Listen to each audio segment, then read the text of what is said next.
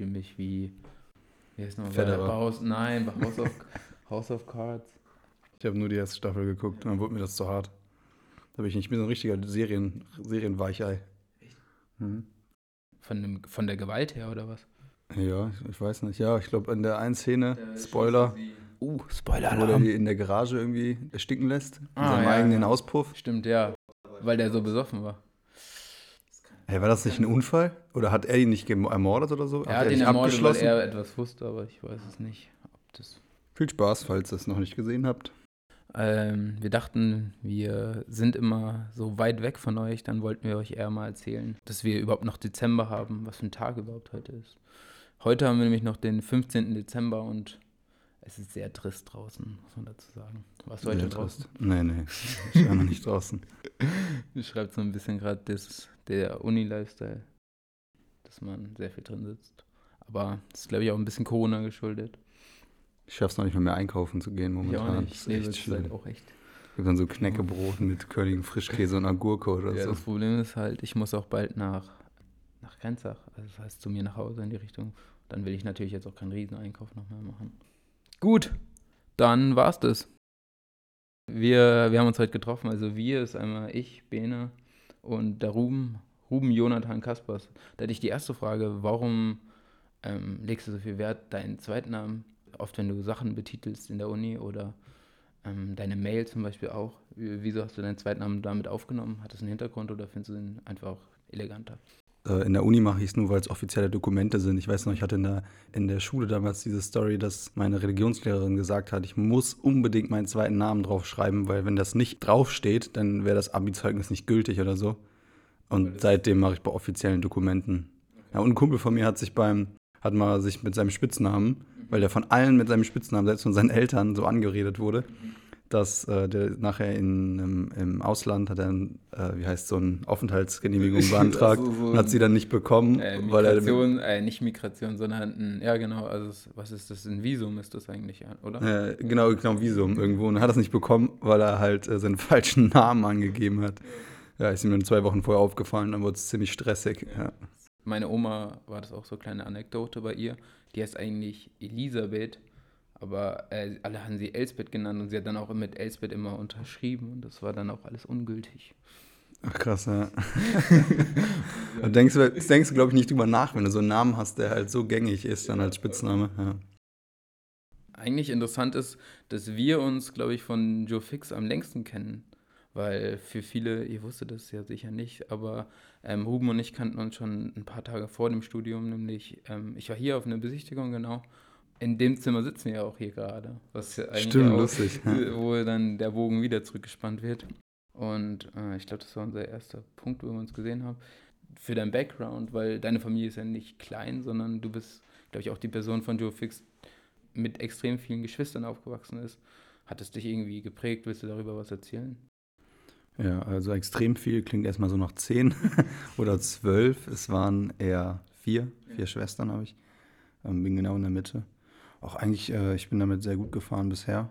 Es macht auch Spaß, so viele Schwestern oder auch Geschwister zu haben. Oft sagen viele, dass es irgendwie schwierig sei, wahrscheinlich als einziger Junge in der Mitte bei vier Mädels. Aber bisher, also ich habe da keine negativen Erfahrungen mitgemacht. Ich dachte, es war sogar ein Vorteil, dass du alle Sachen quasi gekauft bekommen hast und deine Schwester wurde oft vererbt. Aber meine Schwester hatte damals so diese 90s-Pullis so von Kappa und Fila und ja, damals haben meine Schwester die alle bekommen und ich kriege aber alles neu bekommen. Ja, heute würde ich es tragen. Damals war es natürlich absolut tabu. Ja, ja, das kann ich mir vorstellen. Das war ja natürlich nicht cool, was die Schwestern anziehen. Ich weiß nicht, wie es bei dir ist, aber glaubst du, deine Beziehung hat sich ähm, verbessert nach, deinem, nach Beginn des Studiums mit deinen Geschwistern? Weil bei mir habe ich das Gefühl, dass man natürlich mit 16 weniger Interesse an seinen Geschwistern hatte, aber dass man jetzt eher wieder den Kontakt sucht. Ich glaube, zu meinen Geschwistern ist, hat er sich eher verschlechtert. Einfach durch die Distanz und durch dieses Arbeitspensum, was wir haben. Mit meinen Eltern wird er besser. Ich glaube, das ist das fortschreitende Alter und auch mein Interesse an äh, Literatur und Philosophie und allgemeines Nachdenken durch, also gefördert gerade durch Architektur. Aber ähm, ja, vielleicht ist auch das für mich der Schritt, dass ich jetzt nach dem Studium wieder woanders hingehe, also mehr zurück zur Familie. Willst du uns erzählen, woher du kommst? Ich weiß es selber nicht, wenn ich mir jetzt gerade, also ich weiß nur, dass irgendwo in der Nähe von Köln war, in einem Ort, einfach ganz normal. Wie groß war denn der? Äh, wie groß? Äh, 20.000 Einwohner und ein Dorf von 900 Einwohnern. So, ja. Aber ich glaube, es ist für wenige interessant zu wissen, wie er heißt, sondern er war klein. Köln war das nächstgrößere. Mhm. Ähm, aber geboren bin ich eigentlich in Remscheid. Das ist die kleinste Großstadt in Deutschland, gerade 101.000 101 Einwohner und es braucht 1000, um eine Großstadt zu sein. Ja, nee, stimmt gar nicht. Ein, ja, 100.000.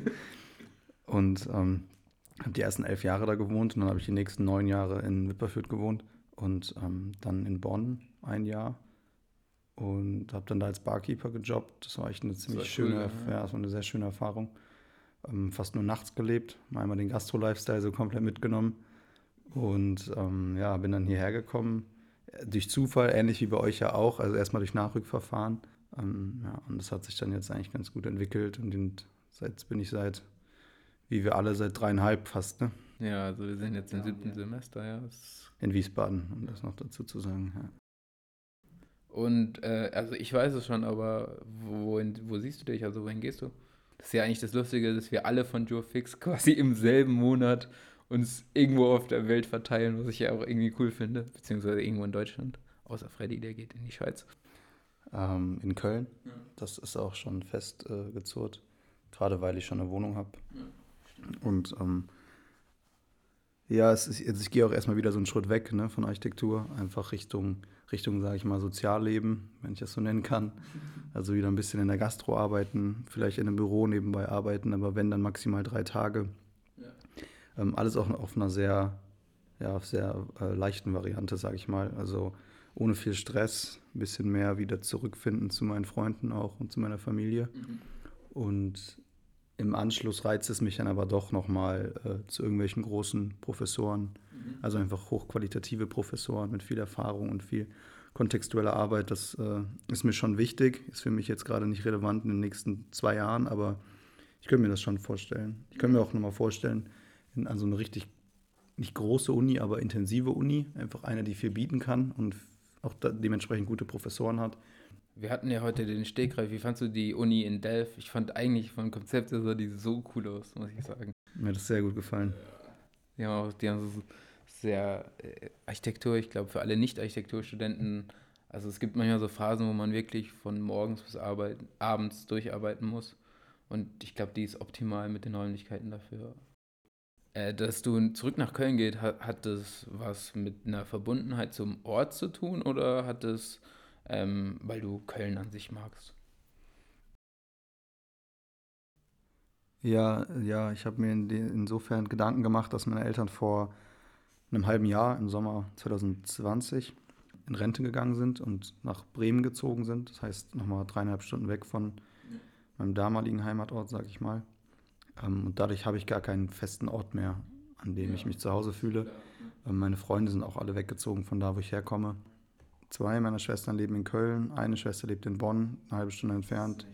Genau, die älteste wohnt ja auch in München, das ist ja schon nochmal ein Sprung, aber die Eltern jetzt auch in Bremen. Das heißt, ähm, ich hatte auch dadurch, glaube ich, nie, auch durch den Umzug damals so mit elf Jahren, das war gerade so eine einschneidende Zeit auf dem Weg zur Pubertät, dass ich dieses Patriotische und sowas gar nicht nachempfinden kann, weil ich einfach nie das kennengelernt habe, dass die Oma nebenan wohnt und so Sachen. Ne? Ja. Deswegen ist es, glaube ich, einfach da, wo meine Familie ist, ist es dann ein Stück weit auch Heimat.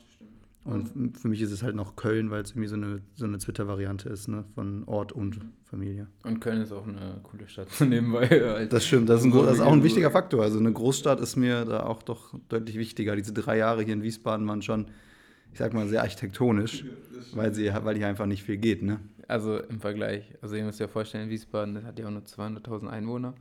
Ich glaube, Köln eine Mille knapp. Ja, ich glaube ganz knapp über eine Million. Ja, das ist die vierte, vierte Millionenstadt, glaube ich. Was trinkst du eigentlich, Ruben?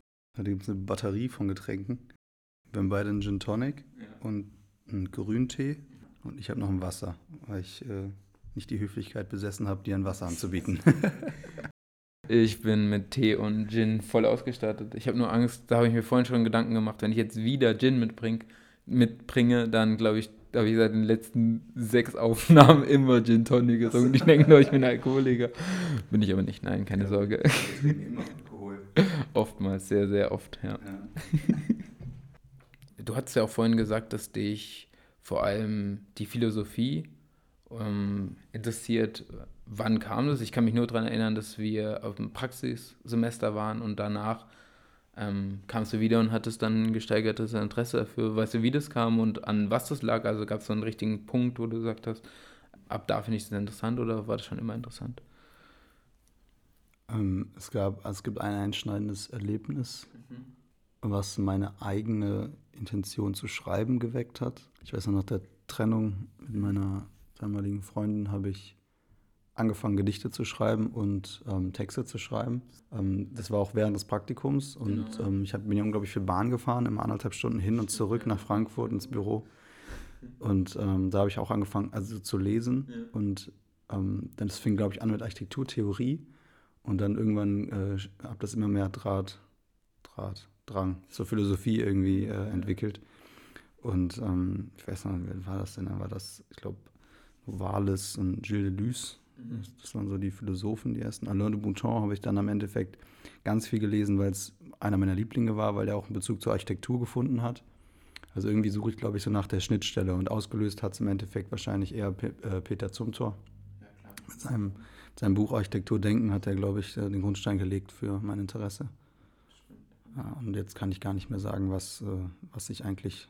Weil früher hattest du, ich kann mich noch daran erinnern, früher hast du dich gar nicht so extrem, ich glaube im ersten Semester, ähm, warst du auch eher so mit der Einstellung, ich bin nicht gut im Schreiben, glaube ich. So hatte ich das immer, habe ich dich immer wahrgenommen. Aber irgendwann kam dann dieser Bruch, wo du dich dann auch wirklich für interessiert hattest. Und das auch äh, probiert an der Lyrik zu arbeiten. Ja, ich glaube auch, dass äh, Lyrik ist das Stichwort. Ähm, ich bin auch immer noch nicht gut in Leserechtschreibung. Ich habe wirklich ja, leichte Legasthenie, das ist ja, ganz schlimm. Ich auch. Ich kann keinen Text in der Uni abgeben, ohne ähm, meinen Vater drüber gucken zu lassen, weil es, es ist wirklich nicht gut. Ja, das ist aber, ich, also ich habe ein ähnliches Problem und das ist eigentlich echt unangenehm, wenn du im Alter von fast Mitte 20 bist und quasi Texte nicht einfach so abschicken kannst oder E-Mails. Ich lasse auch immer meinen Mitbewohner Marcel drüber lesen. Ähm, ja, manchmal, manchmal unangenehm auf jeden Fall. Und äh, ich glaube, ähm, dann, was ich so in der Uni gelernt habe durch dieses Architekturstudium, war, ein eigenes Konzept zu entwickeln und eine, ähm, das Selbstvertrauen, dass das auch gut wird, ja. trotz Kritik oder trotz äh, Gegenwind. Mhm. Und das Gleiche ist mir auch in der Lyrik oder Poesie passiert, dass ich irgendwann angefangen habe, halt mich selber auszudrücken und das irgendwie auch ganz gut Anklang gefunden hat. Und da kommt es ja nicht so viel auf äh, Rechtschreibung an, sondern eher auf halt die Lyrik oder die Poesie, der Inhalt, genau, der genau, Inhalt. Und dementsprechend äh, ist das gar nicht so schlimm. Ich würd, mich würde nur noch mal interessieren, ob äh, am Anfang, als du diese Wohnung eingerichtet hattest, da hattest du ja eine Vorstellung, du wolltest, glaube ich, auch ganz am Anfang, wolltest du Innenarchitektur, glaube ich, auch studieren. Das heißt, das, du, dich, du musst ja ein großes Interesse für Inneneinrichtungen haben oder gehabt haben. Würdest du sagen, dass gar, also es gab einen extremen Wandel und du kannst es nicht mehr nachvollziehen, wie du damals ähm, irgendwas empfunden hast, wie du Räume begreifst, wahrnimmst, einrichtest oder ähm, zu sagen, das ist schon auch ungefähr gleich. Weil ich würde sagen, bei mir hat sich ganz, ganz viel entwickelt während dem Studium. Ähm, absolut. Ich glaube, ich bin, ich hatte immer die Affinität zum Zimmer umstellen. Das hatte ich ganz viel, also wirklich viel, wöchentlich teilweise. Ja. Entschuldige. Hoppala. Und ich kann meinen Faden wiederfinden. Äh, genau, und äh, das äh, natürlich hatte ich äh, immer viel Spaß daran, aber es war immer sehr, sagen, ja, sagen wir mal, affektiv und mhm. jugendlich geprägt. Ja, klar. Naiv. Und, ja, unwissend. Und äh, ich habe ein Zitat sogar, ich habe heute mal meine Zitatsammlung äh, durchgeguckt und da habe ich sogar witzigerweise genau dazu ein Zitat gefunden, was genau das beschreibt. Ich suche es mal gerade. Mhm. Von Christoph Luxinger mhm. aus dem Buch Atmosphären. Raum und Gebrauch und deren Veränderung im Laufe der Zeit, das interessiert uns am Atmosphärischen. Nicht die platte Herstellung irgendeiner Raumstimmung, sondern die Komplexität des Gebrauchs der Architektur. Das ist genau die Aussage, die das eigentlich bestätigt, dass es nicht darum geht, einen Raum an sich einzurichten, sondern von Grund auf schon zu verstehen, was der Raum eigentlich sein will und das dann in der Herstellung schon, also quasi im Entwurf schon umzusetzen. Und das ist ja auch das, was am Endeffekt unsere Arbeit ist. Und ich glaube, genau das haben wir irgendwann angefangen zu verstehen. Und dann ging es irgendwann nicht nur, ich kaufe mir ein Objekt, was ich in meinen Raum stelle, sondern was ist eigentlich der Gebrauch des Objekts? Kann der diesem Raum, den Gebrauch des Raums entsprechend funktionieren? Beziehungsweise auch, was der Wesen des Raumes. Ja, genau. Das ist eigentlich das schönere Wort dafür, das Zusammenfassende, ja. Ja, ich glaube, bei mir gab es diesen Punkt im Projekt B, wo ich irgendwann festgestellt habe, Bene, du kannst einfach nicht möblieren. Du, du kriegst es nicht hin, ein gescheites Konzept für Möbel oder irgendwie Raum richtig gut zu möblieren. Ich, ich glaube, da muss man sich eher halt den Schritt nochmal in den Raum leer räumen und dann nochmal vorstellen, wo könnte wirklich die Möbel stehen. Ähm, kannst du dich nur, mich interessiert das nämlich natürlich, wie du auf den Punkt Architektur kamst und kannst du dich an den ersten Berührungspunkt mit Architektur erinnern? Also ich hatte als Kind oft die Vorstellung, Architekt zu werden, aber auch, glaube ich, nur, weil das in der Gesellschaft eigentlich ein relativ anerkannter, ja. ein anerkanntes Berufsbild war. Ich kann es nicht genau sagen. Ich weiß nur, dass mein wirkliches Interesse geweckt wurde, nachdem ich äh, im ersten Semester, wenn ich das so offen sagen kann, äh, sehr gute Leistungen erzielt habe und ich dadurch äh, wiedergespiegelt bekommen habe, dass es etwas gibt, das ich sehr gut kann. Und äh, das, diese Erfahrung hatte ich nie in der Schule. Da war ich bin ich, äh, sage ich mal, nicht mit meinen Leistungen hervorgestochen. Und ähm, dementsprechend war ich dann wie in so einem Rausch, als dann die ersten Projekte so, so, guten, so einen guten Lauf genommen haben. Und das war so mein Einstieg. Und ab da habe ich natürlich angefangen, mich auch neben der Uni für Architektur zu studieren. Das erste Semester war sehr wenig theoretisch geprägt. Ich weiß noch, ich habe damals nicht nach Referenz. Ich habe mir nichts angeguckt. Nee, ich auch nicht. Ich hatte auch gar nichts. Und was ich mir angeguckt habe, das würde ich mir jetzt nie mehr angucken. Ja, genau. Aber das waren halt so die ersten Schritte und das war auch okay. Und ich glaube, da, das hat das Ganze in Gang gebracht. Ja. Von alleine wäre ich da damals nicht drauf gekommen. Nee, aber manchmal braucht man auch einen kleinen Ruck. Weißt du noch, wie du damals dann überhaupt drauf kamst, Architektur zu stehen? Weil das Lustige ist, äh, du hast ein erstes Studium, hast du ja zum Medizintechniker gemacht, glaube ich. Ich hatte damals ein Praktikum bei E&K für Medizintechnik gemacht und hatte auch überlegt, ob ich Medizintechnik studiere. Und dann kam ich halt auch auf Architektur. Aber es mich jetzt nur mal interessiert, wie kam das? Also war das einfach so, ich mag Kunst und deswegen denke ich, das passt zu mir, wie es bei vielen ist?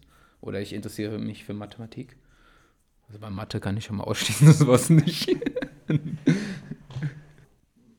ähm, wie gesagt, es war, es war Plan B. Der Plan A war Innenarchitektur in Mainz und es war eigentlich dem geschuldet, dass ich in Bonn das Jahr sehr viel nachts gearbeitet habe und irgendwann daran auch die, also die Lust an dem Job verloren habe. Es war jetzt ein sehr cooler Job, aber ich habe das dann sechs Tage die Woche gemacht und irgendwann äh, sind, da, sind die Kapazitäten aufgebraucht und so komplex ist Barkeeper nicht. Wenn du die 40 Cocktails kannst, das hört sich immer so despektierlich an dem Job gegenüber oder den Menschen, die das ausüben, aber es ist ein cooler Job, aber äh, er hat seine begrenzten Möglichkeiten und dadurch wollte ich relativ schnell was Neues studieren und habe dann äh, geguckt, wo kann man überhaupt Innenarchitektur studieren und dann war die Frist überall schon abgelaufen. Dann gab es noch so zwei, drei Sachen, wo man sich bewerben konnte und darunter war auch Mainz. Ja. Dann habe ich mich in Mainz beworben und als Plan B habe ich mich für Architektur in Wiesbaden auf der anderen Rheinseite ja. beworben. Habe mir gedacht, gut, machst du ein Jahr, äh, machst du ein Semester Architektur und dann wechselst du wieder und ziehst rüber oder kannst sogar in Wiesbaden wohnen bleiben. Ja, ja war nichts. Ich ja, habe dann sehr, sehr viel Spaß und Feuer entwickelt für Architektur und dann hat sich das Thema ganz schnell erledigt. Ja, klar. Du bist auch hier Gründungsmitglied von JoeFix, wie wir alle sechs. Du hattest irgendwann, ich weiß nicht, ihr müsst euch vorstellen, das war, glaube ich, vor anderthalb Jahren oder länger noch, hast du doch mal, ähm, warst du weg und dann hast du einen Instagram-Account erstellt. Willst du das uns erzählen, wie quasi, wie du und Freddy auf die Idee kamen? Ich überlege selber gerade. Wir saßen in diesem Raum tatsächlich auch. Wir saßen hier ähm, und Freddy Schönes 16 Quadratzimmer. Freddy, Freddy war da und es war noch wer da. Ich glaube, Adrian war da, aber hat noch nicht hier gewohnt. Ja. Und es waren relativ viele da und am Ende waren alle weg und nur noch Freddy und ich sind übrig geblieben. Ja. Und dann saßen wir hier und haben wieder drüber geredet, über ähm, was uns begeistert, was uns beschäftigt. Mhm. Und dadurch ist ja diese Idee entstanden, dass es keine ähm, Referenzenseite gibt, was total falsch ist. Es, es gibt, gibt richtig gute, richtig viele Referenzseiten, äh, um einfach als zwei auch, zwei auch zu nennen. Einmal Divisare ist natürlich top und ja. auch ähm, Atmosphären. Ja. Richtig schöne Seite. Ähm, ist natürlich sind nur atmosphärische Referenzen, aber wirklich schön. Und dann haben wir halt entschieden, ähm, lasst uns das heute Abend machen, weil sonst machen wir Machen es wir eh ja, wieder Wir nicht. verschieben es immer. Ja, Ja. das stimmt. Das so. Und dann haben wir einfach irgendein Bild genommen. Ich weiß nicht, das waren die Farbwerke von, ähm, jetzt fällt mir der Name nicht ein. Ah, das war äh, In Höchst. Alfred, Bö- nee, Gottfried Böhm war das, oder? Böhm? Ich dachte, das war Böhm. Ähm, Nee der, nee, der hat doch immer Backstein. Der Backstein hat er nicht Böhm gemacht. Ist natürlich jetzt sehr, wir sehr peinlich, wir dass wir das nicht nach. Die Farbwerke in Höchst. Farbwerke. Ich dachte, das war Böhm. Nee, nee, keine Einstellung. Ähm, Farbwerke, Nicht Hugo, Farbwerke Bö- äh, in Höchst. Ich habe Flugmodus drin, deswegen geht's nicht. Warte einen Moment. Jetzt. Ja. So, die Farbwerke in Höchst. Höchst. Nein. Höchst. Frankfurt Farbwerke. Okay, steht das hier mit einem Architekt? ist noch ein bisschen Gin. Ja, ich würde noch einen Gin nehmen, du. Peter Behrens. Na klar, Peter Behrens. Stimmt, Peter Behrens war das. Hat mich bis heute aufgeregt, dass wir das in Schwarz-Weiß hochgeladen haben. Ist es dir bewusst? Und das sind einfach Farb, die Farbwerke. Die in Farbwerke. Bunt und Backstein. Ja, also wer so lange dabei ist, der darf sich gerne in den Kommentaren mal melden. der ist nämlich schon wirklich sehr lange dabei. Da gab es den Podcast noch gar nicht. Da ga- ne? da- gab's äh, das lange nicht. Da gab es das auf Soundcloud, glaube ich, noch. Also das war ja das erste Bild, was wir jemals auf Joefix hochgeladen haben. Ich glaube, da, da gab es noch gar nichts. Auf jeden Fall wurden wir dann irgendwie so eingeweiht, was ich natürlich cool fand, weil wir hatten häufiger schon darüber gesprochen, irgendwie eine Seite äh, anzubieten oder halt irgendwie was publizieren oder von uns halt. Und das war natürlich eine coole Idee und dann hatten die Jungs, also die zwei, Freddy und der Ruhm, hatten halt dann schon die Website erstellt. Äh, den Namen, den, da kam aber Adrian drauf, oder? Ja. Ich weiß gar nicht, wie das kam. Und Freddy und Adrian, die waren, da ich, äh, äh, dazu machen wir mal, einen, sagen wir mal einen anderen. Ich weiß, glaube ich, woher es ist, aber ich bin mir auch nicht sicher, will jetzt nichts Falsches sagen. Wir wollen jetzt hier nichts falsch sagen, genau. Ähm, ja, genau, aber ähm, es war natürlich die Gelegenheit, das einfach darauf aufzubauen und dann ist irgendwie Joe Fix entstanden. Und jetzt sind wir hier gefühlt anderthalb Jahre, zwei Jahre später und nehmen unseren 19. Podcast auf. Ich wollte dich nur nochmal äh, fragen, ob du dich an den ersten Tag in der Uni erinnerst und wie, wie war die Situation, weil bei mir weiß ich noch, das war sehr komisch. Ähm, ich habe in dem Audi, unserem Hauptgebäude, also wir studieren im Gebäude D, unsere Gebäude sind nach so Nummern kategoriert, äh, nach Buchstaben, alles klar, nach Buchstaben, Gebäude D. Und dann saßen wir im Audimax und, nee, Gebäude A war es. Also wir studieren im Gebäude D, aber im Gebäude A war die Ein Einführungsveranstaltung. Welche, welcher ist äh, der äh, Dieter Düt Palast? Ähm, das ist H. Ha, okay, gut. Also man sieht, nach äh, dreieinhalb Jahren im, in der Hochschule Rhein-Main habe ich die, bisher noch keine Ahnung, wie, wie das Konzept ist hier, wie die einzelnen Räu äh, Gebäude heißen. Ja, also für die, die äh, an der Hochschule studieren, ihr wisst ja Bescheid. Für alle anderen äh, in Gebäude A war damals die Einführungsveranstaltung. Und äh, damals habe ich mich noch neben Marcel gesetzt, also Marcel Langer, nicht unser Marcel. Und äh, ja, ab da hing ich das erste Semester dann mit ihm rum. Dann, Das Lustige ist, Ruhm und ich kannten uns dann erst Mitte, Ende erstes Semester. Das war irgendwann, ach, das war ein Drama, daran kann ich mich auch noch dran erinnern. Da hast du mich, ich war im, im McFit und dann hast du mich angerufen, hey, du bist mit Hanna in der Stadt und wir wollten noch was trinken gehen, ob ich nicht auch kommen will. Und dann ist mir meine Pedale abgerissen bei dem Fahrt und dann musste ich, hatte ich ein total dreckiges Bein und musste, bin so halb gestrampelt, halb gelaufen zu euch in die Stadt und dann sind wir auf jeden Fall trinken gegangen. Bis 5 Uhr morgens, das weiß ich noch, und wir hatten am nächsten Tag Vorlesung. das war sehr lustig, vor allem du warst noch in Sportklamotten. Ja, ich bin wieder gar so nicht, ob das Sommer war. Ich, es müsste es war doch, früher, doch, es ja, es kann gut sein, ja. Stimmt, ja. Ja. Ich habe, also wir kennen uns ja schon ein bisschen und ich weiß, dass wir am Anfang, ich glaube, ich würde gar nicht mehr unsere Diskussion hören wollen. Am Anfang, wir hatten ja so eine unreflektierte Meinung und Haltung zu allem Möglichen. Ähm, hast du, du hast ja, jetzt würde ich, ich, ich nehme das jetzt mal vorweg, ich würde sagen, du hast jetzt, weißt du eher, was dir gefällt und was deine Haltung ist. Oder wenn ich dich was frage, ähm, zum Beispiel, es fällt mir kein Beispiel ein, aber nein, wenn ich dich irgendwas frage, kannst du mir sagen ja oder nein oder das oder das, würde ich jetzt mal so definieren oder oftmals bei vielen Sachen, die architektonisch. Ähm, hast du irgendwas, ähm, ein Zitat oder so, über was dich heute noch zum Nachdenken bringt, was vom Beginn an ist oder irgendwas, was so ein bisschen deine Haltung oder irgendwas beschreibt? Hm, also ich habe eine Haltung. Mhm ähm, die ist natürlich noch sehr unausgereift.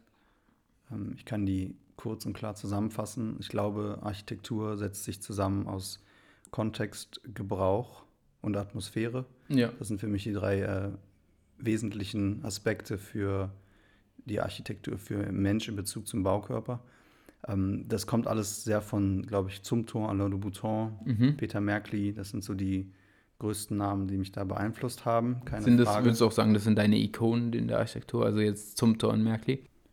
Oder willst Ja, du nicht von zum, Ikonen also sprechen? Zum? Tor in Bezug auf Atmosphäre und Gebrauch. Dann Peter Merkli in Bezug auf äh, Architektur und Lehre. Mhm. Da beeindruckt er mich sehr. Und Alain de Botton auf ähm, Architektur und Mensch. Aber das ist ja auch was sehr Theoretisches, was er da. Ja. Er ist ja auch äh, Philosoph. Er beschäftigt sich nur äh, interessenhalber mit Architektur. Und ich habe aber ein Zitat von wem anders, was mich bis heute noch beschäftigt. Von äh, Jean, do, oh nee, Jean Baudrillard. Ich kann nicht aussprechen, ist Franzose. Auch Philosoph aus ähm, dem Buch Atmosphären. Das ist so ein Buch, wo, habe ich ja eben schon was daraus vorgelesen, das sich gesellschaftlich und architektonisch mit Architektur auseinandersetzt.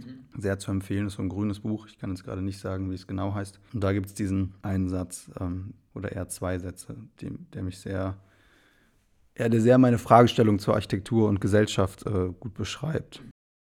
Es gibt keine Ekritur-Automatik der sozialen Beziehungen, der Massenbedürfnisse, weder in der Architektur noch in der Politik. Auch hier kommt es immer zum Duell mit einem vollwertigen Gegner, den man nur zu oft als passives Element einkalkuliert, der aber nicht unbedingt den Spielregeln des Dialogs gehorcht. Soll so viel heißen, es gibt keine automatische Sprache der Architektur. Ja. Es ist, immer ein, eine subjektive Wahrnehmung und dadurch ist es so schwer, glaube ich, Architektur zu machen. ja, eine Frage hätte ich da nur: Würdest du dann sagen, dass Leute, die, die den gleichen, also ähnlich über Sachen nachdenken, aber trotzdem so unterschiedliche Architektur machen können, weil sie ein subjektives, unterschiedliches Empfinden für Architektur haben? Willst du das sagen, das könnte man so erklären oder ähm, ist es dann doch irgendwie weitgreifender? Ja, kann man. Also Alain de Botton beschreibt es ja auch so. Er beschreibt ja, ähm, dass Schönheit aus äh, unserem Empfinden eines guten Lebens entstammt und das entstammt aus Kultur und Gesellschaft, also aus Erziehung.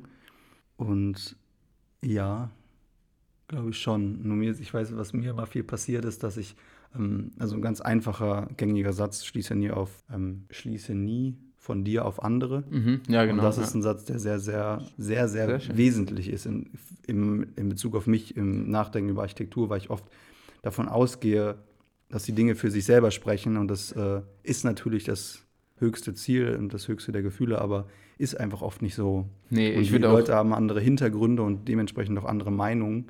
Und auch anderes Empfinden für etwas. Ich glaube, du bist in Sachen ausgeprägter und manche Sachen interessieren dich gar nicht, welche Leute dann auch interessieren. Du hast dich ja sehr viel theoretisch auseinanderge mit äh, theoretischer Architektur auseinandergesetzt. Ähm, Gerade, du hattest ja auch den Podcast, ich glaube, das war Folge 14 mit äh, Freddy zusammen, das literarische Duett. Ähm, ich fand nur interessant, äh, hast du daher das Interesse an der Lehre, weil du hattest ja auch, ich glaube, drei Semester oder vier Semester in Tutorenstelle oder ähm, kam das vom ersten Semester an, dass du gedacht hast, ich habe da Lust drauf?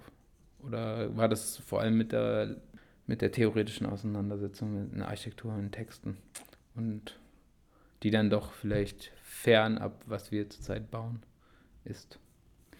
Ich glaube, das war so eine Kombination aus, aus mehreren Dingen.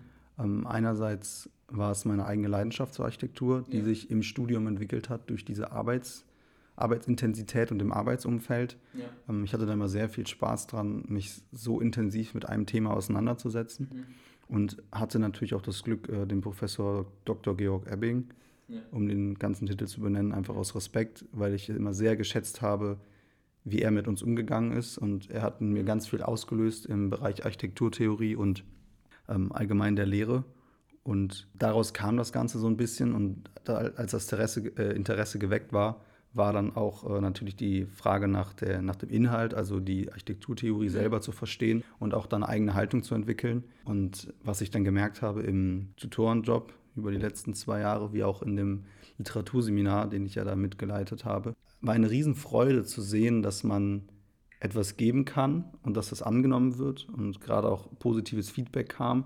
Und das war wieder so eine Bestätigung für das, was ich rein investiert habe. Und das hat mich immer sehr, sehr gefreut und hatte mir auch dann auch diesen Rausch, den ich teilweise im Entwurf verspüren kann, hat es mich dann auch verspüren lassen im Bereich Lehre und Bezug auf andere Menschen. Und das ist irgendwie das höchste meiner Gefühle, wenn ich, wenn ich, in einem, wenn ich mit einem Erstsemester oder einem Zweitsemester da sitze und an einem Entwurf arbeite und wenn der danach die Sachen nach, einpackt, nach Hause geht und er kommt eine Woche später wieder und hat da alles reingesteckt, das ist für mich, also das ist cool. Ja, das ist ja, wirklich cool. Ja, und das Schlimmste ist genau das Gegenteil. Du arbeitest intensiv mit jemandem und dann sagt er, ja, ja, cool, hast, hast das verstanden. Also, oder sonst lass uns daran weiterarbeiten. Nee, nee, äh, ich weiß, wie ich machen muss. Geht weg, kommt wieder und hat nichts Neues gemacht, wo du, du merkst so, und daran merke ich einfach, wie, wie, wie es mich beein also wie es mich, wie es mich mitreißt. Und ja. ich glaube, das äh, würde ich gerne auch dann später weitergeben können. Und ich glaube auch, dass das Arbeitsumfeld sehr, sehr kreativ ist. Und mhm. Im Büro sicher auch, ein eigenes Büro, keine Frage, da habe ich einfach keine Erfahrung, wie das sein kann. Aber was ich in der Lehre so mitgenommen habe, ist, dass das schon auch stressig ist, aber dass du kein, kein Tag ist wie der andere und keine Vorlesung ist wie die andere aus Sicht des Dozenten, wenn du das mit Leidenschaft machst. Und ähm, das ist halt einfach nicht, was ich will. Ich will nicht fünf Tage in einem Büro sitzen und arbeiten. Man kann Architektur, glaube ich, auf zwei Ebenen sehen, nämlich einmal als Dienstleistungsgesellschaft und das natürlich dann irgendwie als theoretische, künstlerische Wissenschaft. Und ich glaube, wenn du es auf der Dienstleistungsebene siehst, kann ich das auch gar nicht nachvollziehen. Äh, also theoretisch finde ich, das ist fast schon zu schade, Architektur als Dienstleistung zu sehen. Aber ich glaube, die Leute muss es halt natürlich auch geben, die dann, das ist wie so ein Bürojob. Natürlich, das eine kann nicht ohne das andere bestehen. Das ist äh, in wie viel, also in vielen Teilen der Gesellschaft natürlich so. Das ist aber manchmal auch ein bisschen schade, ja. Ich würde auch niemals drauf runterschauen und ich weiß auch, dass ich selber diesen Teil wahrscheinlich gehen muss, ein Stück weit, um selber meine eigenen Ziele zu verwirklichen. Ja. Ähm, ich sehe mich du selber einfach nicht langfristig da, weil ich dann einfach auch nicht effektiv arbeite, weil nee, ich einfach in meinem Kopf wegdrifte, weil ich einfach keine Freude dran habe. Ne? Aber umso schöner ist es dann halt natürlich, wenn du etwas für dich oder halt, wenn du wirklich etwas Gutes schaffen kannst keine Ahnung, so eine Utopie oder irgendwie, wie wollen wir in Zukunft leben oder irgendwas beschreibt. Das finde ich dann irgendwie, natürlich ist das ein ganz, ganz anderes Gefühl, als wenn du stupide deine 42,5 Stunden oder 40 Stunden in der Woche arbeitest und dann nach Hause gehst und eigentlich nicht, nichts mitnimmst. Ähm, ich hatte nur noch mal eine Frage, weil du hast ja dich auch viel mit, ähm, keine Ahnung, also du hast ja auch viel gesehen, wie ähm, wir hatten unterschiedliche Profs, wir hatten unterschiedliche Tutoren Würdest du etwas in der Lehre ändern? Also findest du, es braucht etwas? Würdest du sagen, wir müssten mehr Workshops anbieten? Wir müssten, die Architekturtheorie kommt zu früh, sie kommt zu spät, sie ist nicht lang genug. Hättest du speziellen direkten Ansatz, den du gerne ändern würdest? Jetzt in Bezug auf unsere Hochschule? Das ist eine sehr große Frage. Ja. Ähm, du kannst sie auch klein beantworten.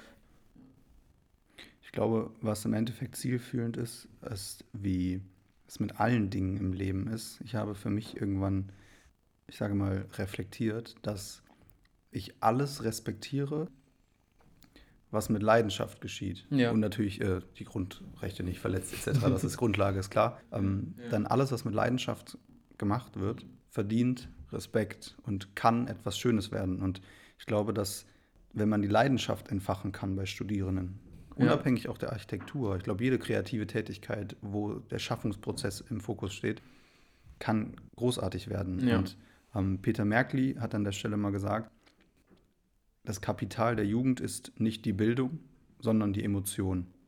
Und mhm. das ist etwas, was ich mir bis heute, also was ich für sehr, sehr wahr halte, weil wir können nicht erwarten, dass jemand an die Uni kommt und die Dinge von Grund auf weiß oder das Interesse hat, es sofort nachzuschlagen, Klar, ja.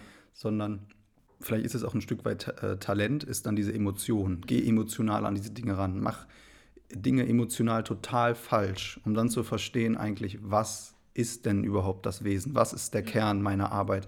Was unser erstes Projekt war damals ein Museum in sehr kleinen mhm. Maßstab und da ist die Frage auch wieder, was ist denn ein Museum? und gehe da einfach mit voller Emotion rein, ohne den Kontext zu. Gut, wir hatten ja keinen ja, Kontext, kein was ich für sehr richtig halte. Und mittlerweile ist es bei uns so, äh, ich arbeite ja mittlerweile mit dem Baukulturerben auch zusammen und die gehen in der ersten, im ersten äh, Moment mit einem Kontext dran. Und das verstehen die gar nicht. Ja, verstehen das nicht. klar, die bauen dann einen symmetrischen Kreis rein. Das geht einfach nicht. Aber du verstehst, wo es herkommt. Und die Ironie des Ganzen ist, dass von 45 Studierenden 35 eine Symmetrieanlage reinsetzen. Und daran siehst du einfach, du bist in dem Moment einfach noch nicht so weit. Du hast die Bildung noch nicht. Okay, Geh ja. emotional an die Sache ran. Und wenn die Leute erstmal glauben, einen symmetrischen Baukörper zu machen, lass sie das tun, weil das ist die noch, noch die Gelegenheit dafür. Weißt du, was ich meine? Das ist Ja, so, glaube ich, ich deswegen nachvollziehen. halte ich dieses, dieses Zitat für so wahr. Und das ist so ein Ding, was, das sollten sich mehr zu Herzen nehmen, gerade zu Beginn des Studiums, weil da auch die Weichen gestellt werden, wo es hingehen soll. Ich fand nur, ich musste daran gerade denken im Gespräch, ich fand, Herr Weber hat mal was Schönes gesagt. Herr Weber ist ein Professor an unserer Uni, wir hatten ihn auch letztes Jahr im Entwurf.